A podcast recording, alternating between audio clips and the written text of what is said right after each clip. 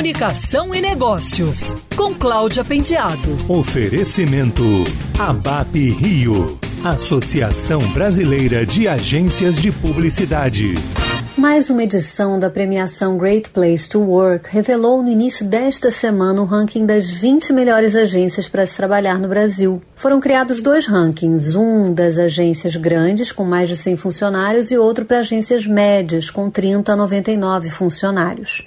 Para montar os rankings, a organização ouviu 6.364 colaboradores de 81 empresas do segmento de comunicação, por meio de questionários quantitativos, comentários e avaliação de cultura e práticas das organizações. No ano atípico de 2020, ficou claro que se ampliou a preocupação das agências com recursos humanos, e isso se constatou no recorde de empresas que se inscreveram, segundo a organização da premiação. Ficou claro que atributos como perspectiva de crescimento, qualidade de vida, diversidade e alinhamento de valores estão entre os mais estimados pelos colaboradores das melhores agências para se trabalhar no Brasil. No ranking das grandes, a líder é a curitibana Mirum, que pertence ao grupo Wunderman Thompson pelo quarto ano consecutivo.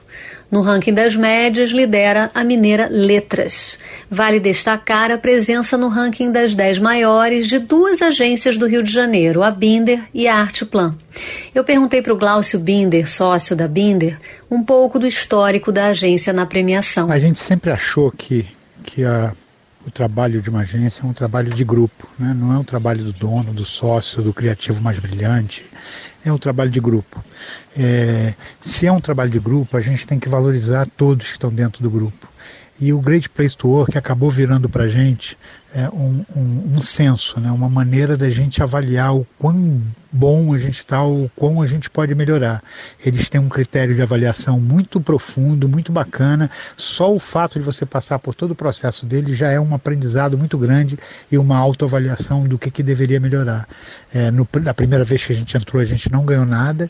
A gente já está no nono ano, sendo que 11 prêmios, porque a gente ganhou Rio de Janeiro e Brasil.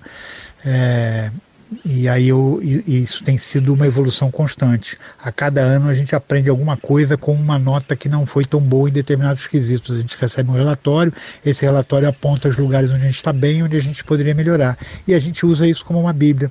É, e aí, com isso, a consequência disso é que os nossos talentos se desenvolvem melhor, se empoderam mais, entregam mais e, e, e, dão um trabalho melhor, fora o fato de que todo mundo trabalha mais feliz. Né? Na pandemia não foi diferente, a gente manteve o esquema, óbvio que, que muita coisa mudou nesse modelo de pandemia, mas graças a Deus a nossa dedicação à equipe não mudou. Quer ouvir essa coluna novamente? É só procurar nas plataformas de streaming de áudio.